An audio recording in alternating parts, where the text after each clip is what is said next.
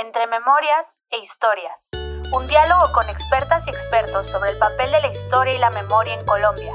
Un retrato sobre la desigualdad, la alegría, el conflicto y la resiliencia que reflexionan sobre los retos y oportunidades del presente.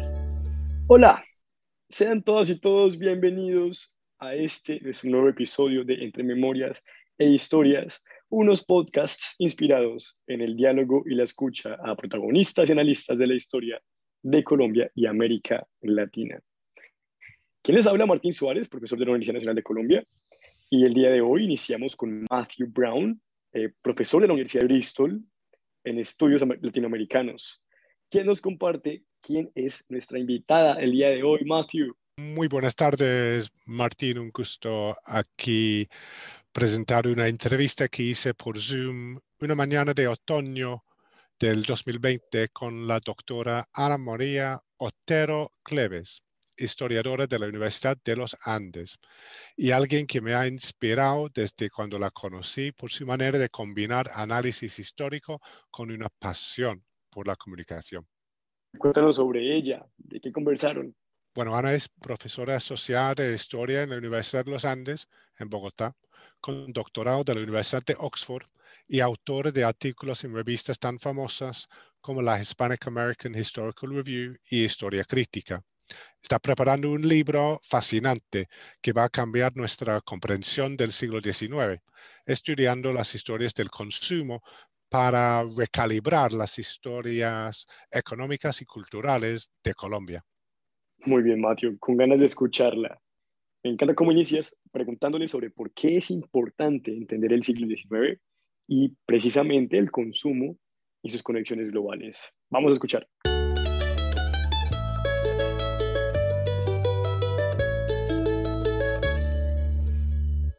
Yo creo que una de las cosas que me ha parecido importante es que eh, al estudiar las prácticas de consumo, esto es como una forma de entrar a una historia diferente sobre los sectores populares.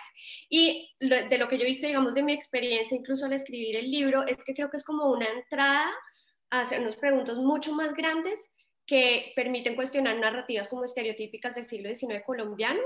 A mí me preocupa mucho, digamos, esta lectura del siglo XIX colombiano como muy fracturado, muy cerrado y poco conectado. Y yo creo que lo que me ha permitido la historia del consumo es como dos cosas en particular. Uno, pues mirar esta, esta conexión global que existía entre Colombia y el resto del mundo, que creo que como estas discusiones de, la formación del Estado Nacional han desdibujado un poco, en que nos volcamos por tanto tiempo a estudiar la historia del siglo XIX en términos de nación, que se nos olvidó un poco explorar cuáles eran las conexiones globales que tenía el siglo XIX. Ese es como un lado que a mí me interesa muchísimo, ¿no? Mirar cómo hay una conexión y un flujo y una circulación de ideas y de cosas mucho mayor de lo que hemos visto hoy. Y eso es importante hoy, pues porque finalmente nosotros creemos que nuestro mundo es conectado hoy, pero lo que nos demuestra la historia es que el mundo ha estado conectado de tiempo atrás y que Colombia no ha sido la excepción. Y lo otro que me parece muy lindo, eh, en particular a mí fue muy supresivo cuando empecé a explorar la historia del consumo, es que la mayoría de los consumidores de bienes extranjeros en Colombia son los sectores populares. ¿Eso qué quiere decir? Campesinos, artesanas, gente libre de color, que están transformando la materialidad. Y me encantó porque nuevamente nos da una nueva historia de mirar a estos sectores como actores activos de historias y no como estos agentes pasivos que reciben cosas, sino más bien como estos actores activos que transforman la materialidad, que reciben textiles, por ejemplo, ingleses, eh, pero si no les gustan, no los compran, que los ingleses empiezan a adoptar la producción de sus textiles para satisfacer el mercado colombiano. Entonces, además de que nos muestra la conectividad, también nos muestra como estos sectores populares exigentes que quieren como pertenecer no nada más al mercado nacional, sino también al mercado global. Y eso pues nos permite también ser un poco más justos en mirar hoy em, a los sectores populares como unos sectores política y económicamente muy activos. Y yo creo que esa pregunta es súper válida hoy. Nuestro mundo se ha formado por historias del consumo, ¿no? Cuéntanos, Ana, de la historia de un producto tan típicamente colombiano y tan exportado como el café. Qué buena pregunta, Matthew. Yo creo que parte de lo que nos ha pasado en Colombia Em, es que como nos hemos visto como exportadores de café, como, es como la prioridad, em, yo creo que pasa mucho con muchos productos y ahorita te puedo dar ejemplos con otras cosas, pero el, el, consumo de café, como la experticia en el consumo y en la apreciación del consumo del café, se ve como algo que es más europeo que nuestro propio. Nosotros el café lo vemos es como un producto que nos permite eh, hacer otras cosas, no sé si me hago entender, no tener recursos para otras cosas. Mm. Eh, entonces, una de las cosas que es interesante del café es que es un consumo como muy muy local, yo creería, si, si has viajado, y yo sé que si has viajado a lo largo de Colombia, también la forma como se consume café es distinta dependiendo de la región. Es un café que no es muy, como dices tú, es raro ver a alguien del campo tomarse un como un café muy, muy denso, por ejemplo, como el cortadito mm. Eso no es algo muy propio nuestro. Digamos, los campesinos nuestros antes de ir a ordeñar las vacas a las 3 de la mañana, se mm. toman un café pero con panela por ejemplo, ¿no? Mm. Muy dulce y muy claro. Entonces yo creo que parte, digamos, de esta forma mucho más técnica em, de consumir café en términos de americano, expreso y todo eso es algo que recibimos después, incluso es un consumo que está reducido a un sector de la sociedad y hemos visto el café más bien como este producto que tenemos que producir en excelente calidad, pero para que otros lo consuman. Esa es como mi sensación. Yo creo que con las flores, por ejemplo, Matthew, hoy pasa lo mismo. O sea, si tú quieres comprar flores, hay flores muy bonitas en Colombia, pero sin lugar a dudas las flores más lindas se van. Porque seguimos siendo un país que depende de eso y esa es como mi sensación con el café. Y, tengo amigos que van a Colombia y esperan como consumir un café excelentemente preparado y a veces se sorprenden de que el café es un, nosotros lo llamamos tinto y es un café oscuro que uno llamaría un americano un poquito más claro hoy, ¿no? Ahora, sí, si es bonita la, tu pregunta en el sentido que eso nos permite esta conectividad, o sea, nosotros mandamos café a cambio de muchas cosas. Y yo creo que esa es la pregunta que se nos ha olvidado muchos, ¿qué son esas muchas cosas y eso cómo cambió nuestra cultura? Sí, ¿no? Porque hay, hay tantos libros de historia ah, social y historia económica sobre el café, pero ninguno que pasa, mm, dedica más de dos líneas a cómo se consume el café en Colombia. Totalmente de acuerdo, yo creo que ese trabajo está por hacer. ¿Sabes cuál otro también me parece súper interesante? El tabaco. Mm, también porque el tabaco pues fue importantísimo en Europa, producimos en una época mucho tabaco, pero nadie ha escrito como ese producto, cómo se consumió en Colombia. Hay un montón de trabajos por hacer, yo creo que ese es el potencial de hacer historia de la materialidad y del consumo. Mm, a tu parecer, en el siglo XIX, ¿cuáles son los, los procesos históricos claves de, en, en pensando a lo grande?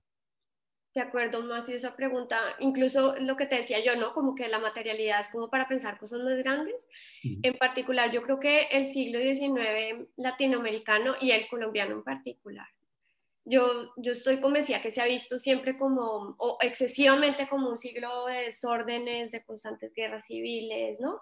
Eh, de, una, de un país como muy, eh, voy a utilizar incluso la, la palabra que usa Safford, que yo cuestiono mucho como excesivamente fragmentado. Mm. Y yo creo que una de las cosas que es interesante es ver los procesos históricos de una manera distinta. Para mí hay como tres grandes que creo que vale mucho la pena ponerle el ojo ahorita para estudiar el siglo XIX. Uno es como esta consolidación de los discursos republicanos. Em, incluso por lo que te digo yo que yo estoy muy interesada en los sectores populares, es cómo se construye el republicanismo desde la um, cultura política popular. Eh, y yo creo que eso es un proceso que es clave en el siglo XIX, no nada más para Colombia, sino para América Latina. ¿no? Cómo América Latina está construyendo nuevas repúblicas, hay gente que los llama laboratorios republicanos. Y a mí eso me parece como una lectura muy interesante del siglo XIX. Lo otro que me ha parecido fascinante, y esto es algo que yo nunca hablo mucho, pero pues yo soy abogada eh, de formación, o de formación, podría decir uno. Eh, pero volví, fíjate cómo da la vuelta, es que los estudios de consumo me regresaron a unas preguntas interesantes sobre ciudadanía. Eh, y, y, eso es otro tema que creo que es un proceso histórico muy interesante, es cómo, cómo se forman se transforman las ideas de ciudadanía en el siglo XIX particularmente en América Latina y en Colombia, porque fíjate que hay procesos interesantísimos, la abolición de la esclavitud, qué pasa con esa gente que empieza a ser libre y tiene que volverse ciudadano de un día para otro, ¿no? Esos procesos son fundamentales y creo que son procesos históricos de largo aliento en el siglo XIX que toca explorar. Digamos, los indígenas, cómo se incorporan a, a la nación como ciudadanos, esas preguntas me parecen fundamentales. Y la otra que ha sido como también linda, que tal vez la trabaja más desde la historia intelectual, pero yo creo que está conectada con las otras dos que te menciono, es em, esta transformación del liberalismo y cuál es el rol de América Latina en, en la conformación y estructuración del liberalismo político y económico como de, gran aliento, ¿no? O sea, incluso cómo transforman la historia del liberalismo en general, no nada más en América Latina, sino como un todo. Eh, porque yo creo que hay como unas discusiones y unos debates muy interesantes alrededor de, del liberalismo. Yo creo que esos son como tres, tres ejes que a mí me gusta mucho verlos como procesos históricos claves del siglo XIX, ¿no? Mm. Republicanismo, ciudadanía y liberalismo. Y en cuanto a lo del discurso de republicanismo, básicamente tú estás de acuerdo con la hipótesis de, de James Sanders en, en, su libro sobre el republicanismo popular. Yo creo que la comparto mucho, yo le doy vueltas y vueltas. Hay, hay algo que me parece muy interesante, sobre todo cómo la postura de James Sanders cuestiona eh, el lugar donde se transforma la política, yo creo que eso sí lo comparto. Ah, tengo algunas reservas en tanto como se homogenizan demasiado los sectores populares, eh, porque yo creo que no puede, o sea, es como difícil meterlos en tantas cajitas. Eh, pero, pero sí, sí concuerdo un poco que hemos dejado a un lado cómo hay unos procesos de negociación política que, que cambian la política. Y te puedo poner un ejemplo más, sobre todo porque mi formación fue abogada primero. Cuando a ti te enseñan la historia del siglo XIX colombiano, eh, cuando apenas empiezas en Colombia a estudiar, te enseñan que es un siglo que hubo miles de constituciones y que nunca supimos cuál era la mejor, ¿no? Y que eso era un reflejo de un desorden político. Yo creo que sí es un reflejo de pugnas políticas, pero uno puede verlo de otro lado. Tal vez es un reflejo de ensayo y error, ¿no? Eh, Jeremy Alderman, por ejemplo, lo menciona así, ¿no? Tal vez, ¿por qué no ver por qué hay estas transformaciones constitucional es muy bonito, además porque el, espacio es la ley y no otro espacio, ¿no? Eso mm. quiere decir que están haciendo unas negociaciones para conformar un tipo de Estado. Y tal vez también, si tú miras, hay constituciones que duraron mucho, la constitución de Río Negro duró muchísimo, entonces, ¿por qué, ¿por qué no más bien ver no quiere decir que ahora toca mirar una versión del siglo XIX excesivamente positiva, porque eso también es un peligro que puede uno correr, pero yo creo que toca sopesar un poco estos, estos dos polos, ¿no? Sí, nosotros la semana pasada precisamente analizamos con los estudiantes la constitución de Río Negro de 1863. Y claro, los estudiantes que no son abogados y llegan a, pensar a historias del constitucionalismo por primera vez, leen ese documento, que es un texto supremamente liberal, radical, que ni entra en los sueños de, liberales y radicales de hoy, ¿no?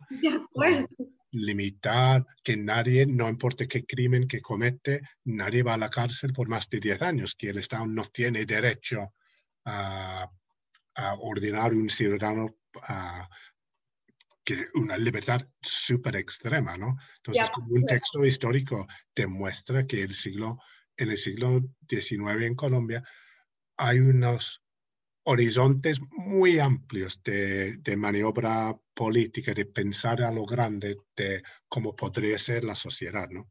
De acuerdo, de acuerdo. Más incluso fíjate, ahorita me acuerdas, hay unos, eh, uno lee las discusiones que hubo antes de la constitución de Río Negro, me parecen fascinantes. Hay un discurso sobre el clero y de José María Torres Garrido. Y uno piensa ahorita más si ese personaje se parara en el Congreso de la República hoy a decir lo que dijo en 1860, lo linchan. es, eh, porque es, es, un ataque directo a la iglesia, es una, no, es como uno dice miércoles, o sea, esta idea que tenemos a veces, y esto puede ser muy colombiano, pero por lo menos yo creo que es muy colombiano de ver como muy progresiva la historia y no entender que eh, pues los espacios políticos se abren y se cierran, ¿no? Eh, y eso quiere decir que es posiblemente que hubiéramos sido mucho más radicales en algún momento de lo que somos hoy. Y eso es lindo de ver la historia. Yo creo que por eso es que el siglo XIX es tan importante leerlo hoy, ¿no?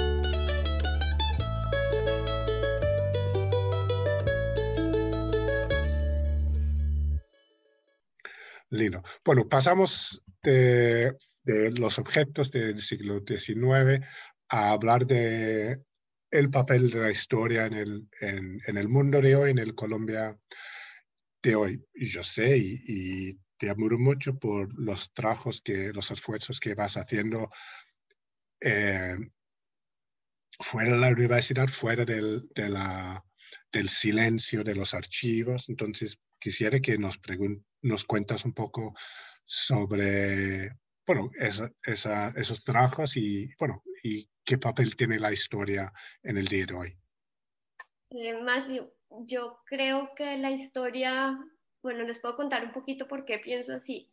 Una de las cosas que nos pasó, y esto sí viene de como de un abreojos eh, tremendo, es que cuando se votó el plebiscito hace unos cuatro años, lo que nos dimos cuenta los profesores, y esto fue lindísimo porque los estudiantes fueron a golpearnos la puerta y dijo, algo pasó, no hicimos la tarea bien, porque mi sensación es que la academia no ayudó a interactuar con la sociedad, a entender eh, los acuerdos de paz. Em, como que nos sentamos cruzados de brazo a hablarnos entre nosotros mismos y, y, se nos olvidó que una de las funciones de la academia es reflexionar con públicos amplios y dialogar y aprender también de ellos. Entonces empezamos un proyecto muy bonito que se llama Clase a la Calle, que buscó, lleva buscando desde hace cuatro años sacar las clases a los espacios públicos. Entonces empezamos a dictar clases en parques, en la Plaza de Bolívar, en diferentes espacios, con ayuda de los estudiantes. Esto fue parte de como un empuje del movimiento estudiantil. Y lo, lo que a mí me pareció una enseñanza muy valiosa fue que fue con otros colegas de otras universidades. Entonces, esto fue un proyecto de universidades públicas y privadas. Eh, y hablar de todo, más no nada más de historia, sino de todo, de qué estaba pasando, ¿no? Era como entender la coyuntura y generar estos espacios de debate y de diálogo. Pero eso viene de una preocupación más de fondo mía y es que yo creo que em, la historia en un país como Colombia es fundamental por realmente por dos razones. Uno es porque creo que hemos caído, sobre todo en esta coyuntura, en el ánimo de, de negar ciertas realidades pasadas. Em, creo que una de las dificultades incluso de la implementación del acuerdo de paz es que hay un sector de la sociedad que quiere negar incluso la existencia del conflicto mismo. Y yo creo que sí nos lleva una responsabilidad enorme a los historiadores a reflexionar sobre eso y decir por qué eso no se puede hacer y lo que conlleva negar ese tipo de procesos, ¿no? Colombia ha sido un país que pues ha sido altamente golpeado por el conflicto y llegar a este punto a negarlo es, es doloroso. Yo creo que eso es como un papel fundamental de los historiadores. Mm. Pero también otra de las cosas que tiene la historia, Matthew, y sobre todo en estos espacios de clase en la calle, es que yo no creo que la historia sea mirar al pasado. Yo creo que la historia, una historia lo que hace y invita a la gente a hacer es mirar al pasado con preguntas del presente para imaginarse futuros. Y yo creo que una sociedad como que, que se repiensa permanentemente es una sociedad que está recordando uno que uno como, como persona es un agente de cambio y es un actor histórico y que le, que le ¿no? te, te, te, evita ser indiferente. Si uno piensa permanentemente en la historia y en los procesos históricos, pues tú sabes que, pues que uno tiene un impacto y eso quiere decir que tú puedes cambiar lo que viene adelante. Eh, y yo creo que eso es como el ejercicio que hacemos los historiadores. Así esté uno haciendo historia siglo XIX, siglo XX, siglo XXI, de las cosas de la política o de la cultura. Invitar a la reflexión de que nosotros somos actores políticos, sobre todo en Colombia, de una, de una generación como la mía que fue muy pasiva por mucho tiempo, tal vez por temor. Yo creo que eso es como la labor más importante que un historiador hoy. Mm. Sí, súper interesante. Entonces, cuéntanos un poco sobre cómo funciona la clase de la calle, uno de los eventos en, en una de las plazas, se, cómo se, se planea con los estudiantes o con otras comunidades de, fuera de la universidad, cómo se decide qué se va a hacer y luego cómo se disemina la noticia y quién viene y cuánto tiempo pasan allá, etcétera. Cuéntanos un poco. Súper lindo, fue súper orgánico cuando arrancamos, esto fue como, a mí eso es lo que más me ha gustado de clase de la calle, es una, es algo que no es muy, muy, muy es muy horizontal, como diría yo, ¿no? Es algo que es, eh, todos participamos de la misma manera, profesores y estudiantes estamos al mismo nivel y la idea es entre todos dialogar, debatir y construir la agenda. Pero cuando arrancó clase a la calle, realmente fue para acompañar los campamentos de paz que estaban en la Plaza Bolívar. Entonces la idea es que estudiantes y profesores fueran a acompañar los campamentos y pues entretenerlos un rato y hablar con ellos. Y esto terminó siendo la primera jornada, más bien fue como de cuatro meses con alrededor de 15, 15 clases semanales, en todos lados simultáneas en algunos casos. Eso fue al inicio, pero, pues, pero cuando ya se acabó como este primer empuje, lo que decidimos era hacer jornadas. Entonces hacemos jornadas de una semana en que estudiantes de diferentes universidades, con profesores de diferentes universidades, lanzamos ideas sobre un tema en común que creemos que es fundamental debatir en el espacio público. Entonces, para ponerte un ejemplo, uno que fue súper importante en el 2019 a final de año fue el derecho a la libertad de expresión y a la protesta social, eh, porque era algo que estaba pasando en América Latina. Entonces invitamos de diferentes disciplinas a hablar sobre eso. Lo que es lindo de clase a la calle es que fíjate que son estudiantes y profesores definiendo la agenda, pero también profesores que desde el arte les toca preguntarse sobre la pregunta de la protesta social, desde la filosofía les toca preguntarse sobre ese tema, desde la historia, desde la ingeniería, que quien creería, pero no te imaginas las clases tan divinas, sobre temas que nos juntan a todos. Y, y, lo que permite es pues, que hay un diálogo muy amplio. Y sobre audiencias es también mucho más interesante porque es la gente que está en la calle, que termina a veces sabiendo tres veces más que el profesor, eh, lo cual nos ha dado la sensación más que en Colombia la, la, como la necesidad y el gusto por el conocimiento es mucho mayor de lo que los profesores hubiéramos creído. O sea, para mí la experiencia, yo creo que yo he aprendido más de lo que he enseñado en clase de la calle porque tienes un público muy curioso, que hace preguntas difíciles, que quiere aprender, que saca cuadernos en la calle sentado en una andena, ¿no? Trae sus preguntas listas eso es lindísimo. Y lo que hacemos es que en Twitter y en Facebook, en Twitter estamos como, eh, como clase a la calle, eh, lanzamos la agenda y empezamos a circular por circuitos tanto institucionales, eso que quiere decir de las universidades, pero también los estudiantes mismos, ¿no? Como tenemos estudiantes de diferentes universidades, ellos corren la voz. Eh, y, hemos tenido incluso alumnos fijos, ¿no? que van ya todas las clases y se, van, se acuerdan de clase a la calle y ahí están sentados haciendo preguntas. Entonces ha sido algo como muy más, más eh, colectivo y yo creo que eso es lo más, más bonito de clase de la calle. Sí, me parece, sí, muy lindo, porque como, como has dicho, en, en, muchos lugares en Colombia hay, hay tanto interés por, por la historia, por hablar y analizar y, criticar el, el pasado y, y, los actores, los agentes de la historia en el pasado.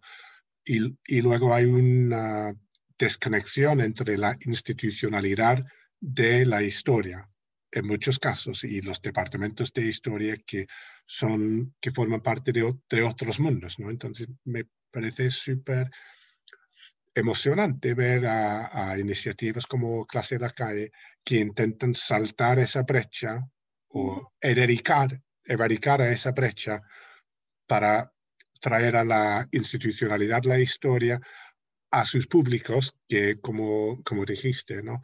muchas veces tienen más conocimiento que los profesores, conocimiento detallado, que no, que, que ese personaje no nació en tal año, sino en tal año, y etcétera, pero también conocimiento de los procesos históricos vividos, ¿no? Bueno, entonces vamos terminando con unas reflexiones más generales hacia el futuro del, del, país. Entonces, la pregunta es, ¿qué lecciones nos da la historia para pensar el presente y futuro de Colombia? Pues más, yo creo que una de las cosas, incluso fíjate el siglo XIX, yo, yo hago esa reflexión mucho en, el, en, en la clase, eh, yo creo que los retos que tenemos eh, adelante son enormes. Eh, estamos en, una coyuntura difícil de implementación de unos acuerdos de paz con un gobierno que no está muy em, actuando de acuerdo con esa implementación. Pero yo creo que lo que nos sirve la historia, lo que te decía yo, es como si nosotros con la historia vemos que los espacios políticos se amplían y se restringen em, en gran parte debido a, la capacidad que tiene el ser humano de interactuar para exigir la apertura a esos espacios políticos, pues en eso nos ayuda mucho la historia. Y, yo creo que eso es como a futuro, yo creo que el reto que tenemos nosotros es, ahorita, la verdad, muy sinceramente, mantener los espacios que tenemos. Yo espero que a futuro que los abramos más, pero yo creo que ese es el gran reto. Yo creo que estamos ante un, un sistema que está cada vez limitando más los derechos de expresión, de movilización. Eh, de, hablar tranquilamente, eh, de expresarse y dar sus opiniones, y yo creo que ese es el reto a futuro que, tiene, que tienen los científicos sociales, ¿no? Como hacer como esa reflexión permanente, decir, se están cerrando, hay algunas tendencias posiblemente muy autoritarias, pero esto no, o sea, esto se puede cambiar, que es lo que digo yo, ¿no? Eso es lo que es bonito de la historia. Eh, hace poquito hizo Constanza Castro una reflexión súper interesante y se los invito a leerlos, una columna en, tal vez fue en el tiempo, Matthew, sobre mm, si se puede hablar de autoritarismo y fascismo en Colombia. Mm. Y entrevistó a dos historiadores latinoamericanistas muy, muy buenos, entre ellos uno de ellos, Pablo Picato, y hacían esa reflexión. Eh, y yo creo que esa es la gran pregunta que tenemos en el presente y en el futuro, es qué podemos hacer pues, para que no, no lleguemos allá, porque estamos, o sea, como agentes históricos colectivamente podemos cambiar las cosas.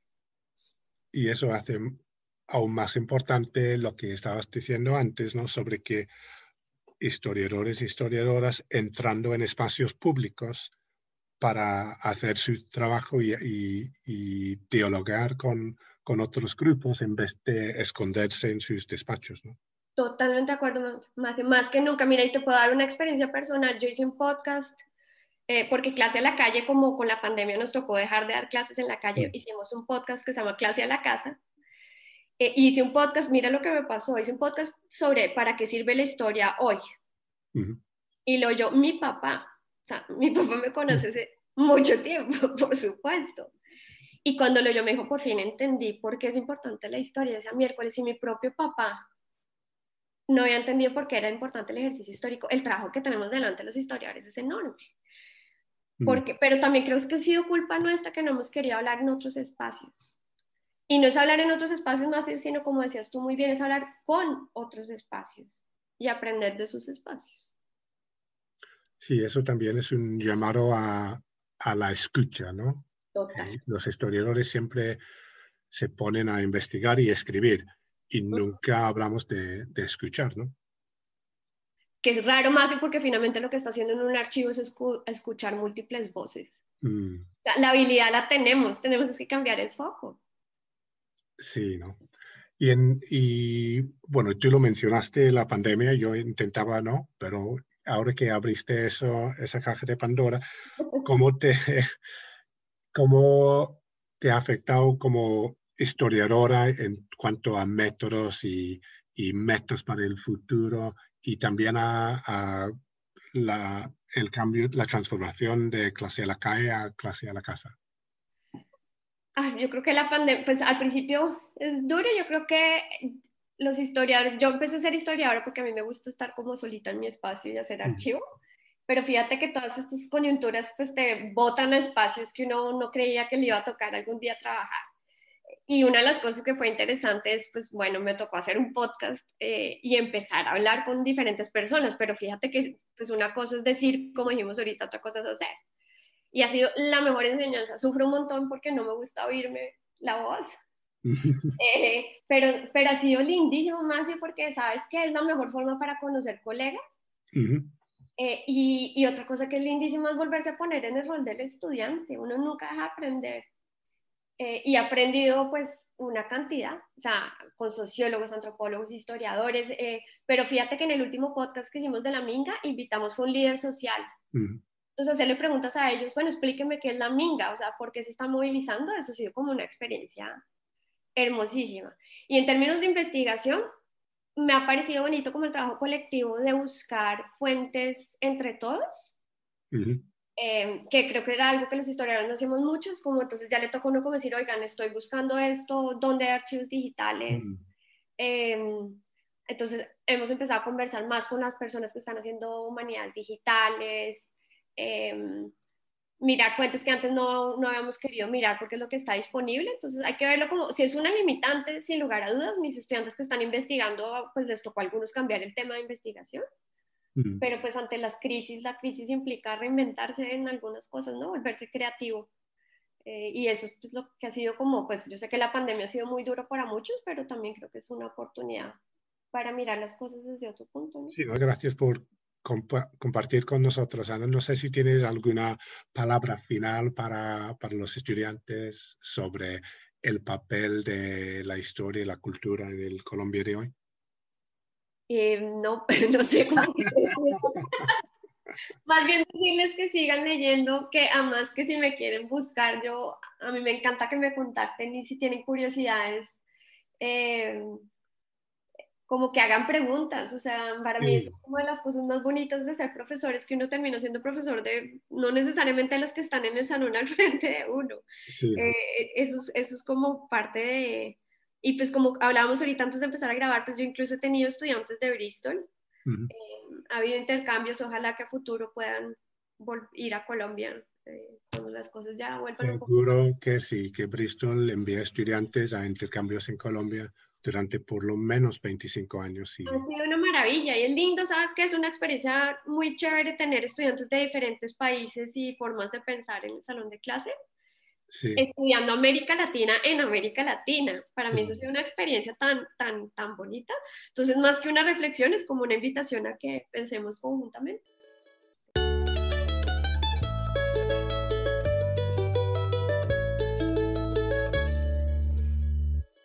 Excelente. ¿Qué tal esa entrevista, Matthew? Sí, me encantó, Martín, me encantó. Lo que me gustó es que como nuestro diálogo demuestra la importancia que pueden tener los eventos políticos y sociales del día de hoy en luego determinar las acciones y ideas de las y los que van a escribir y enseñar la historia. Fascinante completamente, especialmente como ella recalca que existen sectores de la población que intentan desconocer la existencia del conflicto ¿no? en, el pasado y cómo los historiadores tienen la responsabilidad de hacer verídica esta información y protegerla ¿no? para, para los cambios siguientes.